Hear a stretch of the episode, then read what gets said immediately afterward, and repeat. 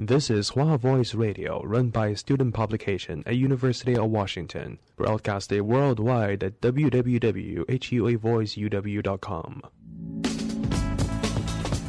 服务校园生活，引领多元时尚。引领多元时尚。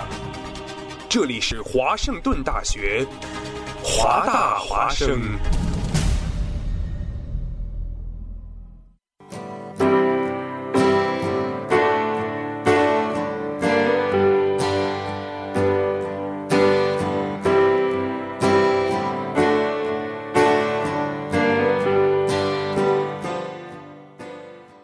收音机前的听众朋友们，大家晚上好，这里是夜的故事栏目，我是主播加菲，我是主播飞鱼。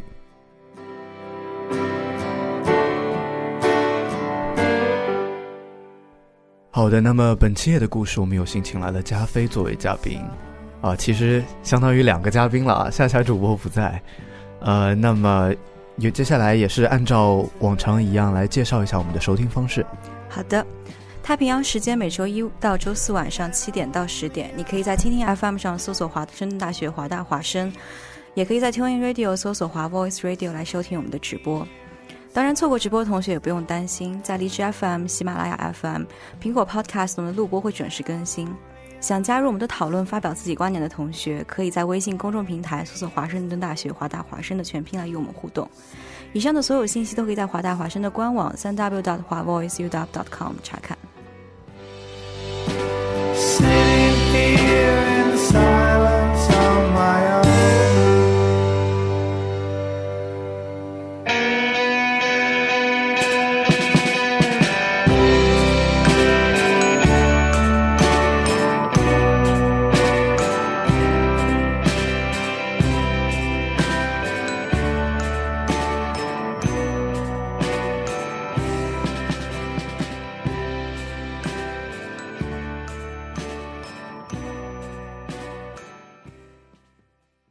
好的，那么今天的第一个主题呢是等待。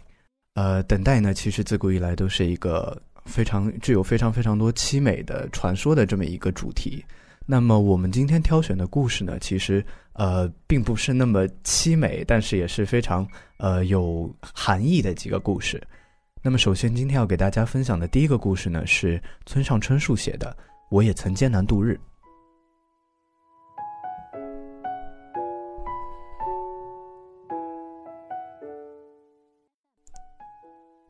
三十岁那年，我获得文艺杂志群像的新人奖，以作家身份正式出道。那时候，我已经积累了一定的人生经验，虽然谈不上多么丰富，却与普通人或者说常人有些不同的意趣。通常大家都是先从大学毕业，接着就业，隔一段时间告一段落后再结婚成家。其实我原我原先也打算这么做，或者说马马虎虎的以为大概会顺理成章变成这样，因为这么做，嗯，是世间约定俗成的顺序。而且我几乎从来没有过狂妄的念头，要与事情背道而驰。实际上，我却是先结婚，随之为生活所迫开始工作，然后才终于毕业离校的。与通常的顺序正好相反，这该说是顺其自然呢，还是身不由己便木已成舟？总之，人生很难按按部就班的依照既定方针运作。反正我是一开始先结了婚，至于为什么要结婚，说来话长，姑且略去不提。又讨厌进公司就职，至于为什么讨厌就职，这也说来话长，姑且略去不提。就决决定自己开家小店。那是一家播放爵士唱片、提供咖啡、酒类和菜肴的小店。因为我当时沉溺于爵士乐，现在也经常听。只要能从早到晚听喜欢的音乐就行了。就是出于这个非常单纯、某种意义上颇有些草率的想法，我还没毕业便结了婚。当然不会有什么资金。于是和太太两个人在三年里同时打了好几份工。总之是拼命攒钱，然后再四处举债。就这样，用东拼西凑来的钱，在国分寺车站南口开了一家小店。那是一九七四年的事。值得庆幸的是，那时候年轻人开店不像现在这样耗费巨资，所以和我一样不想进公司上班、不愿向体制摇尾乞怜的人们，就到处开起小店来。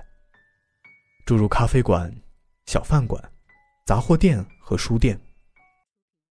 我的小店周边也有好几家同龄人经营的店。血气方刚、貌似学生运动落魄者的家伙们，也在四周晃来晃去。整个世间好像还有不少类似缝隙的地方。只要走运，找到适合自己的缝隙，就好歹能生存下去。那是一个虽然世事粗枝大叶，却也不乏乐趣的时代。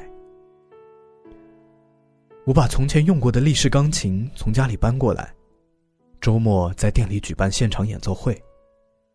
武藏野一带住着许多爵士乐手，尽管演出费低廉，大家却好像总是快快活活的赶来表演。像像景滋春啦、高濑雅纪了、山本喜代志、大友义雄、直松孝夫。古泽良治郎，可真让人开心啊！他们也罢，我也罢，大家都很年轻，干劲十足。嗯，遗憾的是，彼此都几乎没赚到什么钱。虽说是做自己喜欢的事情，但毕竟负债累累，偿还债务颇为艰苦。我们不单向银行举债，还向朋友借款。好在向朋友借的钱没几年就连本带利还清了。每天早起晚睡，省吃俭用，终于偿清了欠债。尽管这是理所应当的事情。当时我们过着非常节俭的斯巴达式的生活，家里既没有电视，也没有收音机，甚至连一只闹钟都没有，也几乎没有取暖设施。寒夜里，只好紧紧搂着家里养的几只猫咪睡觉。猫咪们也使劲往我们身上贴过来。每个月都要偿还银行的贷款，有一次怎么也筹不到钱，夫妻俩低着头走在深夜的路上，拾到过掉在地上的皱巴巴的钞票。不知该说是共识性原理，还是某种冥冥中的指引。那偏巧。就是我们需要的金额。第二天再还不上贷款的话，银行就会拒绝承兑了，简直是捡回了一条小命。本来这笔钱应该上交给警察，可那时我压根儿没有力气说漂亮话。对不起了，事到如今再来道歉也无济如无济于事。嗯，我愿意以其他方式。尽可能的返还给社会。我无意在这里倾吐委屈。总之是想说，在二十多岁的时候，我一直生活的十分艰辛。当然，世上境遇更惨的人不计其数，在他们看来，我的境遇恐怕只能算小菜一碟。哼，这哪里算得上什么艰辛？我觉得这种说法也没错，但一归一。二归二，对我而言，这已经足够艰辛了，就是这么回事。然而也很快乐，这同样是不争的事实。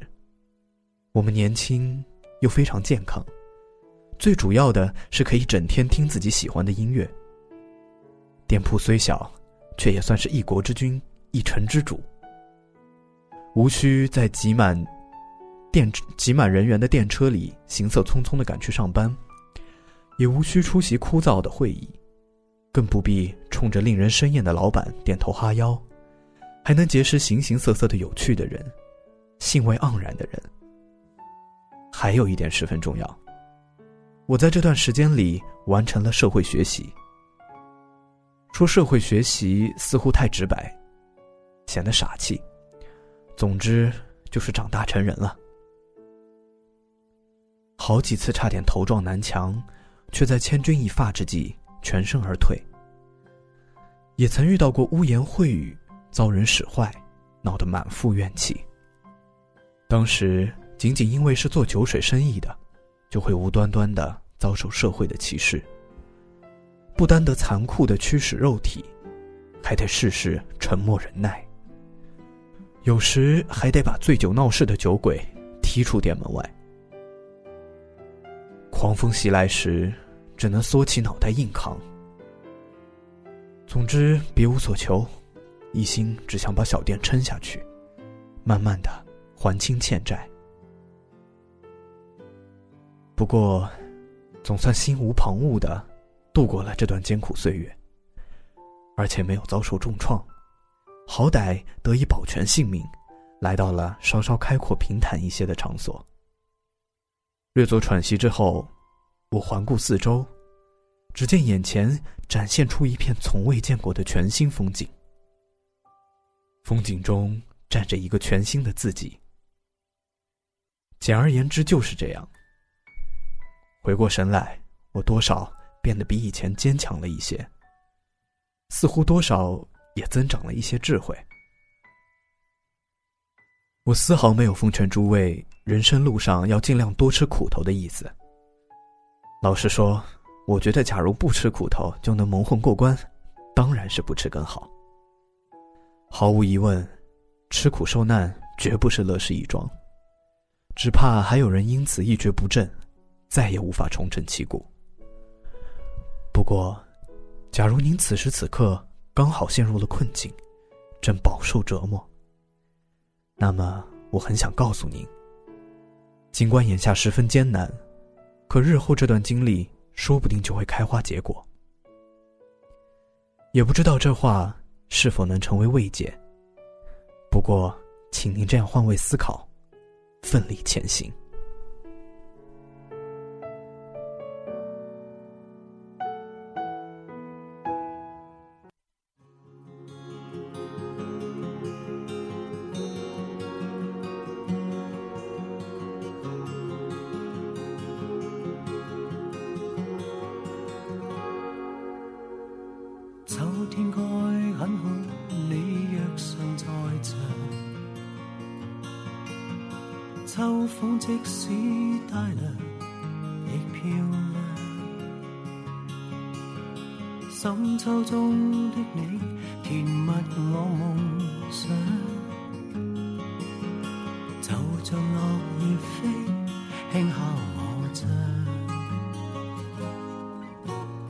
冬天该很好，你若尚在场。天空多宽，我们亦。放亮，一起坐坐谈谈来日动向。莫视外间低温能同途偶遇在这星球上，燃亮飘渺人生。我多么够运，无人如。你逗留我思潮上，从没再疑问，这个世界好得很。很好，你若尚在场，火一般的太阳在脸上。笑得肌肤如情，痕极悠扬，滴着汗的一双，笑着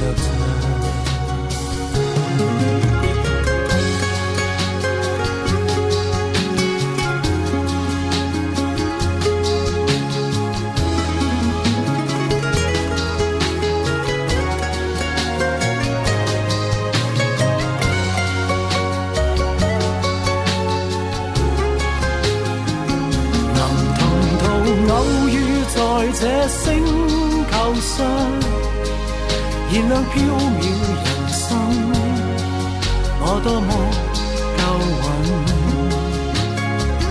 无人如你逗留我思潮上，从没再疑问，这个世界好得很，能同途偶遇在这星。球上，是某种缘分。我多么庆幸，如离别你亦长处生命上。宁愿有遗憾，亦愿和你远亦近。春天该很好，你若尚在场。春风仿佛爱情在酝酿，初春中的你撩动我幻想。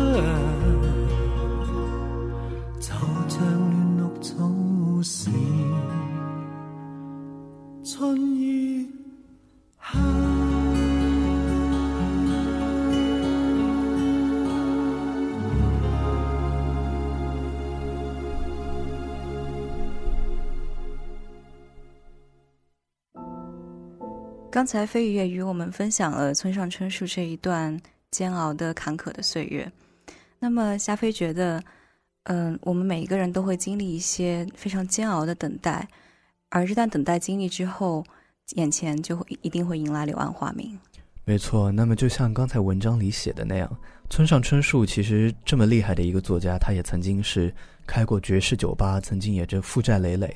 所以说，其实，在人生的一些这个可能是低谷，又或者是这个平缓没有突破的瓶颈期，我们需要去保持思考，需要去不断的积累自己，从而才能够到机会到来的时候才能绽放。嗯。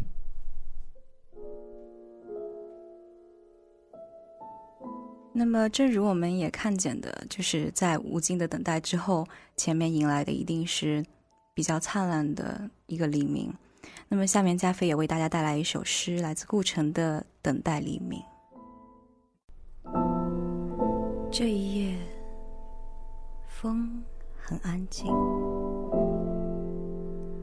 竹节虫一样的桥栏杆悄悄爬动着，带走了黄昏时的小灌木和他的情人。我在等钟声，沉入海洋的钟声。石灰岩的教堂正在岸边融化，正在变成一片沙土。在一阵阵可怕的大暴雨后，变得温暖而湿润。我等，我站着，身上布满了明亮的泪水。我独自站着，高举着幸福，高举着沉重的、不再颤动的天空。从灰色的圆柱顶端。安息着一片白云，最后舞会散了。一群蝙蝠星从这里路过，他们别着黄金的胸针，他们吱吱地说：“你真傻。”灯都睡了，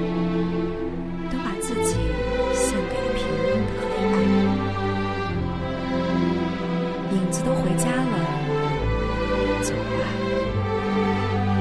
没有谁知道。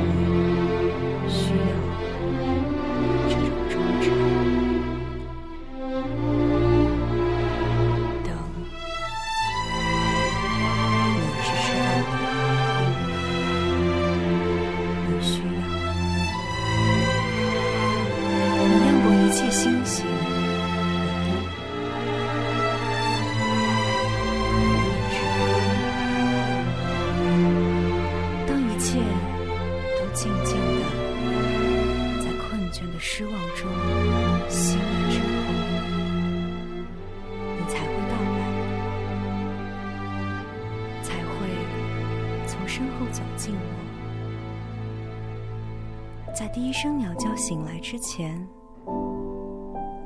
走近我，摘下淡绿色长长的围巾。你是黎明。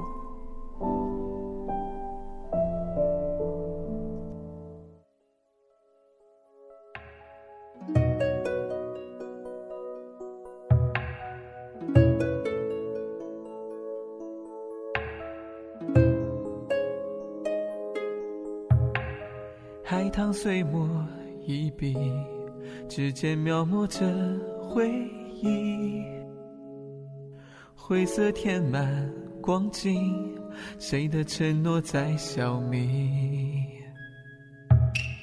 风轻夜色微淡，梦醒后拆信几点？人海辗转几番，再重逢为时已晚。何时高枕青山？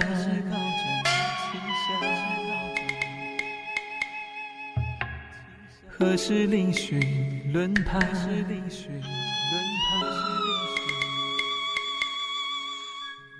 何时流水微澜？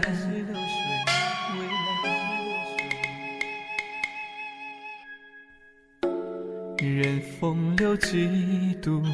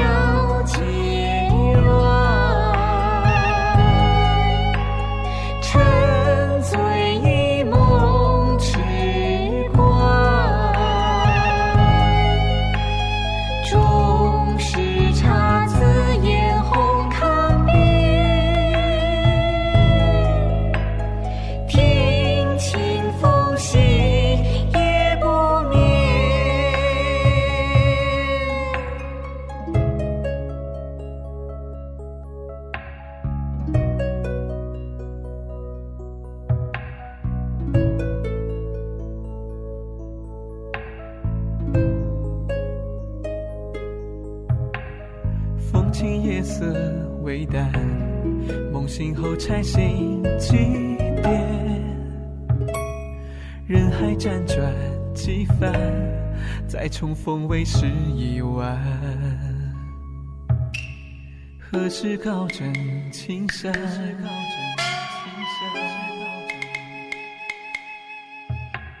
何时嶙峋轮盘？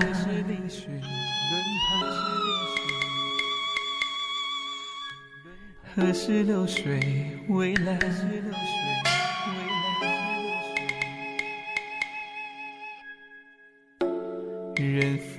几度思念。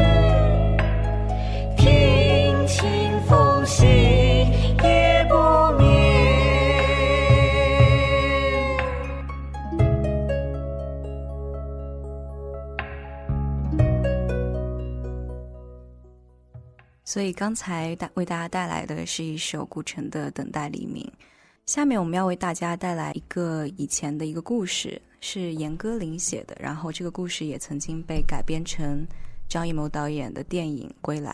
没错，那么这个故事的名字呢，叫做《陆犯焉识》。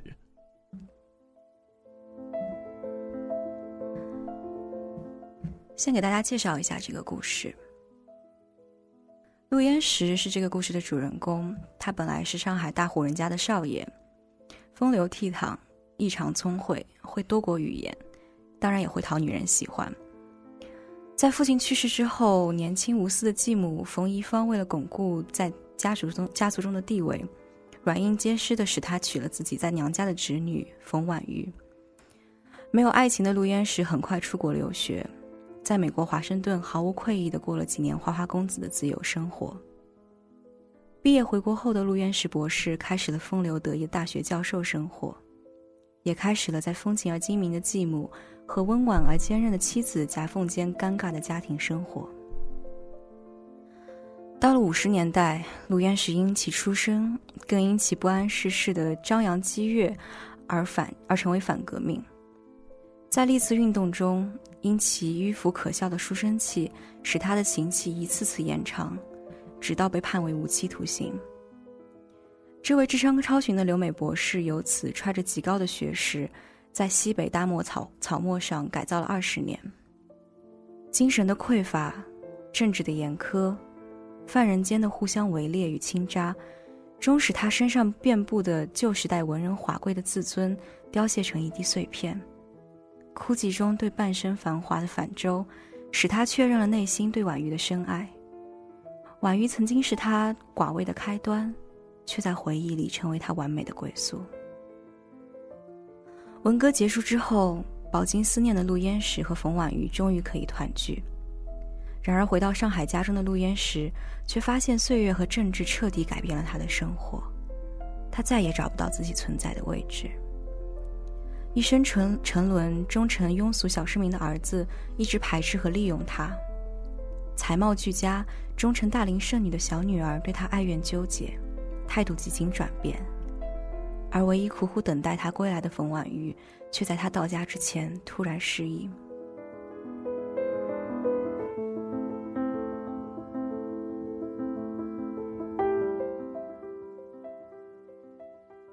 下面为大家读一下这这本小说的结尾部分。中秋那天的夜里，我祖父从从沉睡中醒来。窗外的月亮很圆很大，卧室里都是月光。台灯也开着，台灯上面是婉瑜的脸。婉瑜已经这样看了他一阵了。这是一件奇怪的事。他居然睡得那么沉。失眠多年的陆焉识，居然恢复了酣畅的睡眠。就在台灯和妻子目光的照耀下恢复的。婉瑜这么长久的看他，即使他是个生人，也该被看熟了。婉瑜是否看出来，他就是五十多年前被月亮渡轮载回，三十年前。被一副手铐带走的焉识，他无法得知。我祖母在他生命的最后一个夜晚，想到了一九五八年十月一日，探监的时候，燕石告诉他，所有犯人很快要转监，但谁也不知道将来的监狱在什么地方。他在离监狱十多里的镇上给他学校的校长打了个电话，请他批准他两个星期的假期。当时的婉瑜是代课老师。一星期上四节英文课，除了学校的课，他还给区少年宫上两节书法课。少年宫的钢琴老师曾经是个少奶奶，英文非常好，教钢琴是为了解闷。少奶奶和婉瑜平时很要好，所以婉瑜跟校长担保，她的英文课会有人带上。婉瑜又打了电话去求那个少奶奶，把事情告诉了她。少奶奶心软，并且自认为跟婉瑜同病相怜，都是这个社会上的失意女人，便答应替婉瑜代课。第三个电话，婉瑜是打给小女儿丹觉的，她要丹觉来见见父亲，因为三个孩子里，父亲心里只有丹觉。但是丹觉没有按照他们约定的时间到达。婉瑜到那个时候才醒悟，孩子们已经不再相信母亲了。母亲讲述的他们的父亲，跟人民政府定义的那个无期囚徒是两回事。只可能有一方在撒谎，而他们不认为撒谎的是人民政府。那是一个惨痛的醒悟。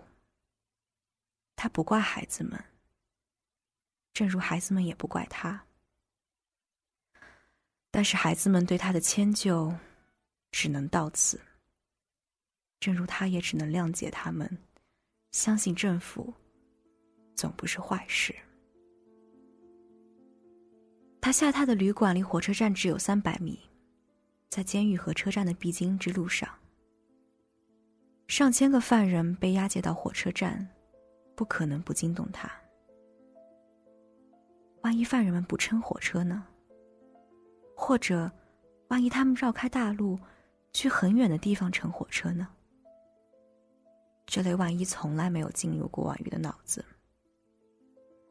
什么都可能发生。他的最后送行很可能失败。那又怎么样呢？对于我可怜的祖母，在那个时候，百分之一的胜算可能性就够了。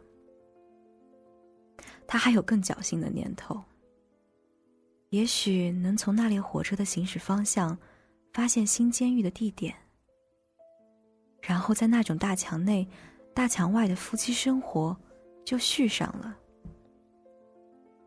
婉瑜和燕石从结婚开始。就总有什么隔在他们之间。太平洋，恩娘，战争。因此，隔一堵监狱大墙，他也习惯了。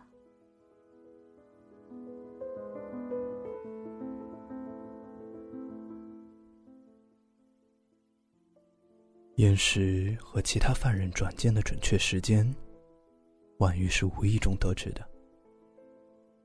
镇上来了一个卡车车队，其中一个司机在镇上买烟，说车上拉的都是罗宋面包，是给监狱拉的。镇子上很多人家靠监狱吃饭，养猪、养鸡、压挂面、磨豆腐、生豆芽，都是卖给监狱的。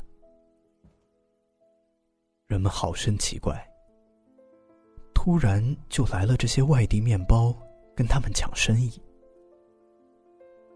婉瑜听到这段对话之后推断，面包一定是犯人们的旅途食品。那几天一直下着小雨，小雨粉粉细，没有方向的下。无论你把伞撑向哪边，衣服和裤子都会被打湿。他向旅店借了一件蓑衣，从上午就在火车站附近等待，一直等到入夜，一辆闷罐火车开过来，只在站上慢了一下，便又加速朝站外开去。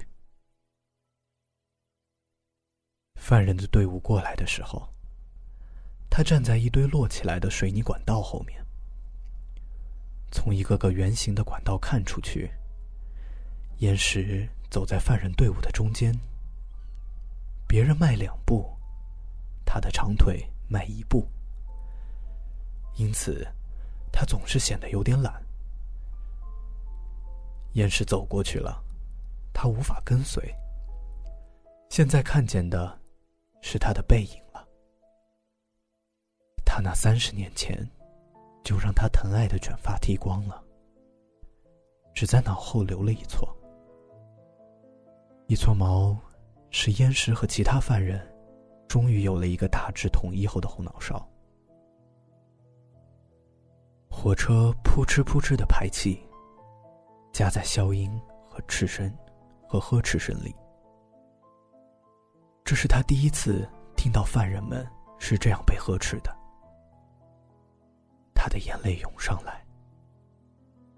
燕石竟然是这样被呵斥，农夫呵斥驾车的驴，也比这温情的多。此时他慌了，他的视线丢掉了岩石，主要怪他自己。那一声声的呵斥。让他哭起来，没有声息的大哭，哭丢了眼视。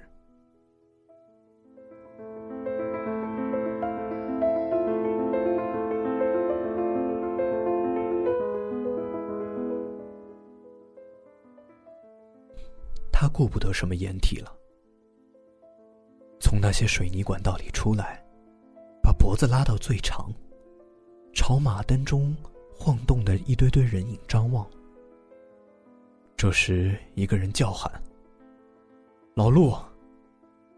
叫的人瘦长微驼，从一节车皮跑到另一节车皮，再跑回来。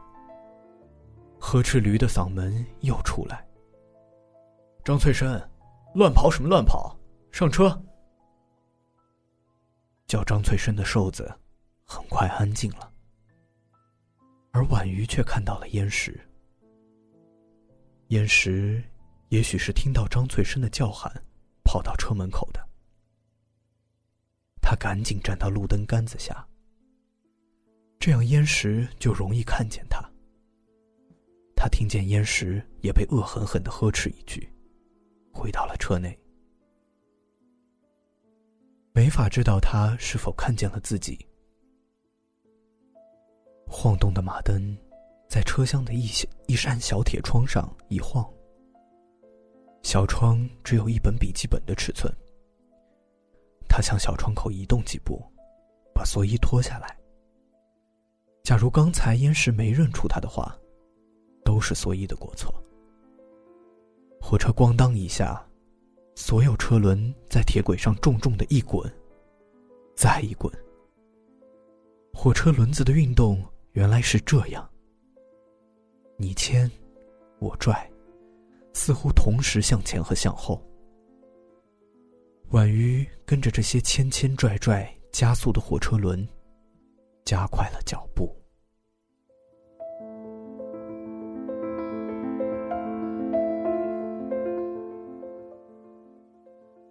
我祖母在那个中秋夜想了很多很多。我确信这一点。他还想到了什么呢？一定想到了那一刻，他和我祖父突然听到弄堂口进来一件仆进来一辆仆人的卡车。婉瑜是在镜子里看见他的神色的，这是一种他从来没见过的神色，可怜极了，生气瞬间全走光了。他的手还停在领带上，领带的结刚刚打好，刚刚完成一个出门会客的形象。此刻，楼下客厅的门很重的开了，是被人撞开的。千篇一律的，毫无必要的下马威。接下去，陆焉识这个名字被一个嗓门叫响，叫得像个异邦字眼，耳生的婉瑜不敢相认。燕使对他说：“他去去就来。”其实他知道他不会就来的。他这一去，会需要剃须刀、香肥皂、换洗的短裤、背心，以及衬衫、外衣、袜子。他拉开五斗橱的抽屉，各样抓了两件。用一件衬衫的袖子扎成一个包袱，塞在他怀里。报纸上常常宣告这类逮捕的成果。邻居的朋友亲戚也有做了这类成果的。我祖父在下楼之前，严厉的对我祖母说：“你别下来。”我祖母在他生命的最后一夜。想起了这句话，我祖父不知等在楼下的是什么青面獠牙的牛头马面，他绝不要我祖母看见。婉瑜很乖，听了燕石的话，没有下去。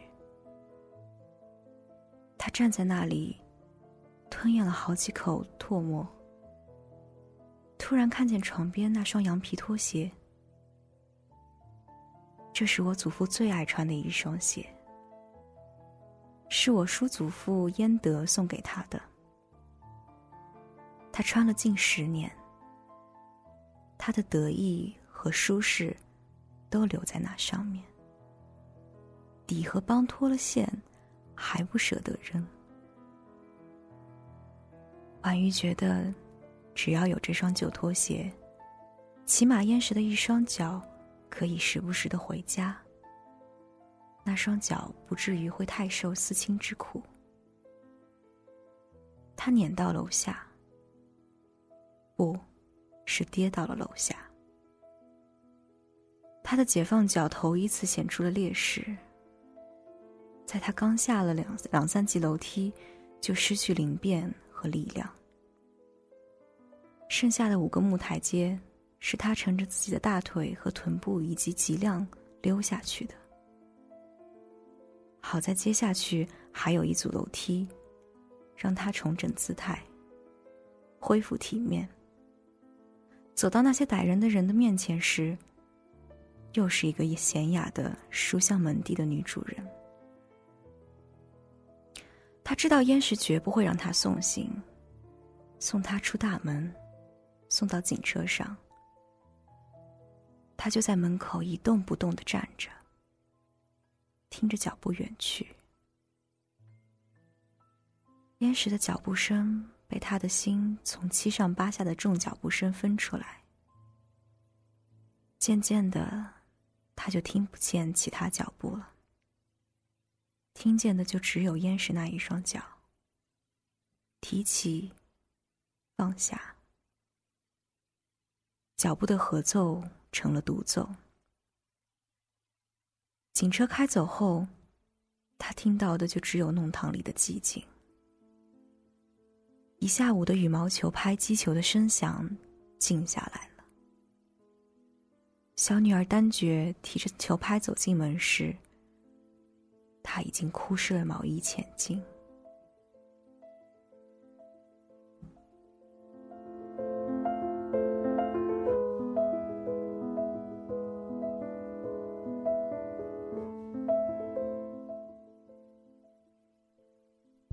我祖父听到我祖母胸腔深部发出异样的声音，他觉得他听到了痛苦。他伏在他胸口，又细细听了一会儿，认为婉瑜的肺部出了问题。异样声响越来越大，越来越粗，像是有只兽困在他的胸腔里，痛苦而怨愤的吼叫。岩石叫着他，轻轻晃动他。婉瑜，婉瑜，你怎么了？婉瑜平静的看着岩石，一个老天使。这个老天使使婉瑜跟他胸腔里的吼叫毫无关系。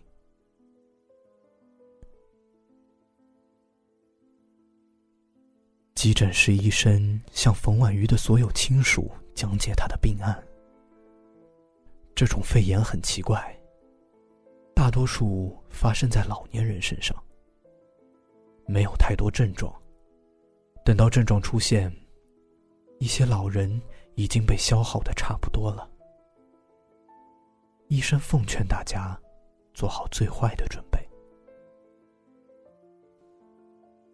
天快亮的时候，我和我妈妈也从家里赶到医院。我目睹了祖母宁静告别人间的场面。医疗器械一件一件的从他身上卸下，他从所有横着、斜着的橡皮管下面松了绑，包括那件裹住他的毛巾毯也滑落了，把他洁白无瑕的身体解放出来。他睁着无动机、非功利的眼睛，看着他周围的一张张脸，真的是一双老天使的眼睛。这时候，他嘴唇动了动。丹觉把耳朵凑上去，听了一会儿，抬起脸来，摇了摇头。陆烟石看见婉瑜脸上出现了焦灼，赶紧把耳朵贴到他嘴唇上。他听着听着，点起头来，再转过脸，把嘴巴对准婉瑜的耳朵。所有人看着这一对老恋人说悄悄话。几个回合的敲语过后，岩石慢慢直起腰。婉瑜已经抿住了嘴，闭上了眼。该说的说了，该打听的打听着了，脸上一派满足。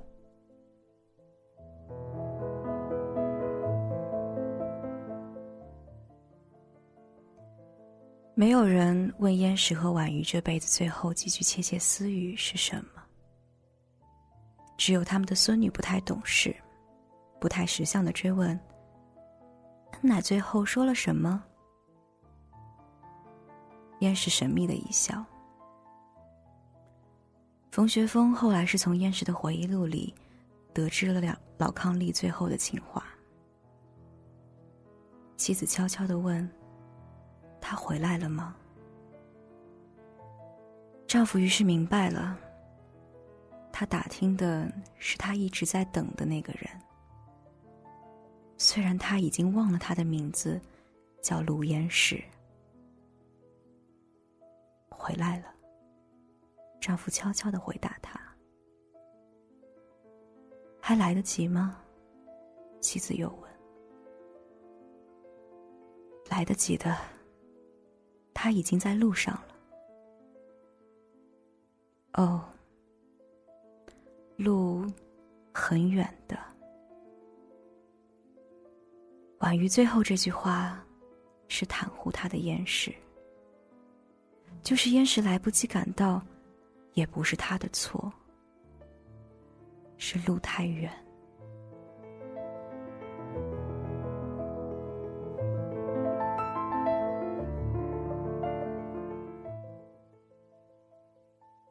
那个大草漠上来的邓三刚离开上海一个礼拜之后，我祖父陆延石失踪了。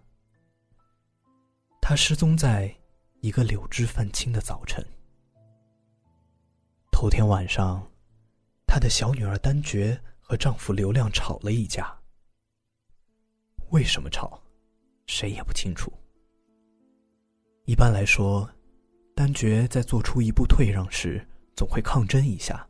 吵两句，但刘亮明白，他最终自会听话。也许陆岩石是听见这段争吵走开的。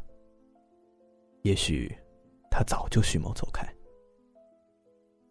清晨，丹珏从房间里出来，上马桶间，发现父亲的房门开着，就走进去。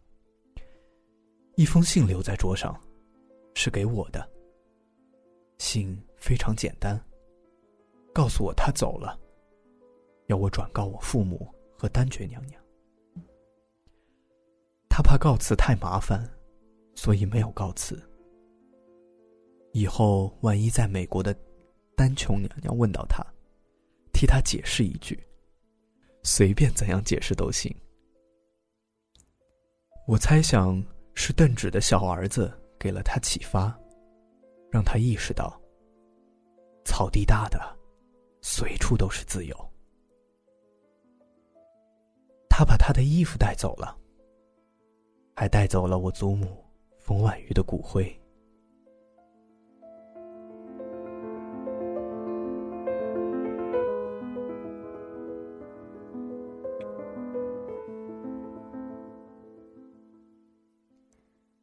这就是我们给大家带来的这个故事《陆反燕时》。有多少个作家都写过那个混乱的时代，写社会，写命运。写人生，但我却只见过这样一本书，用如此细腻的笔法，将一场绮丽而苍凉的爱情写出。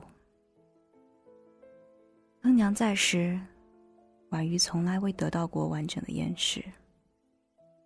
恩娘走了，婉瑜再无机会得到千里之外的燕时。燕时已回，婉瑜却已经失去了她自己。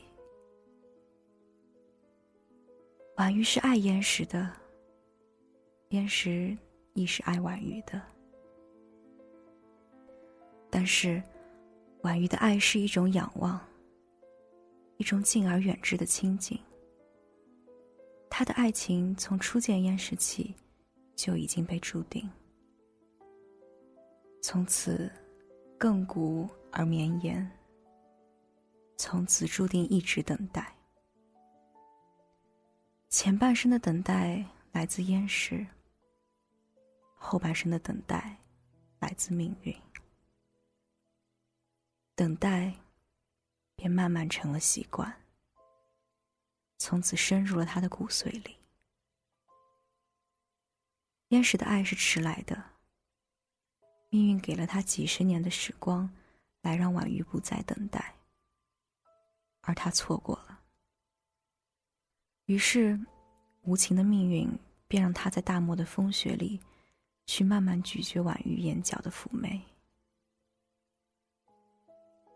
因为婉瑜习惯了等待，因为等待已经成了一种姿态，所以当燕时出现在眼前的时候，他会感到迷茫，感到畏惧。就如同信徒千百年来所膜拜的神灵，突然有一天转过身，低下头，告诉你你和他平等。那么信徒内心所充斥的，一定不止喜悦，一定还有更多的迷茫与恐惧。所以他失忆了，他用遗忘来保护自己多年的等待，他用遗忘。来铸成一把刺入燕石内心的利剑，来回敬他多年前本可避免的等待。当等待变成一种习惯，纵使归来也无法改变，因为此时哀至深，心已死。正如古语。哀莫大于心死。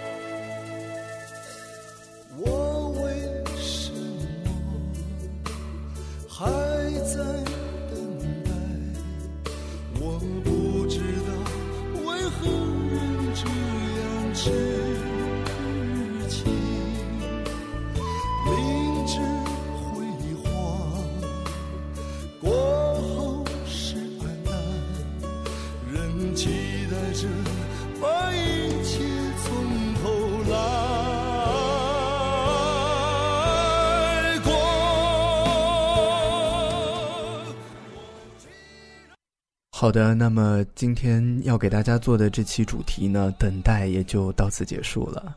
呃，那么非常感谢听众朋友收听我们夜的故事，也希望在下周的同一时间呢，能继续关注我们的节目，呃，能继续收听呃华大华声。是的，虽然等待充满了艰辛坎坷，充满了诸多不易，但也希望大家最后能等待出自己的结果。好的，那么在这里跟大家说晚安了。大家晚安。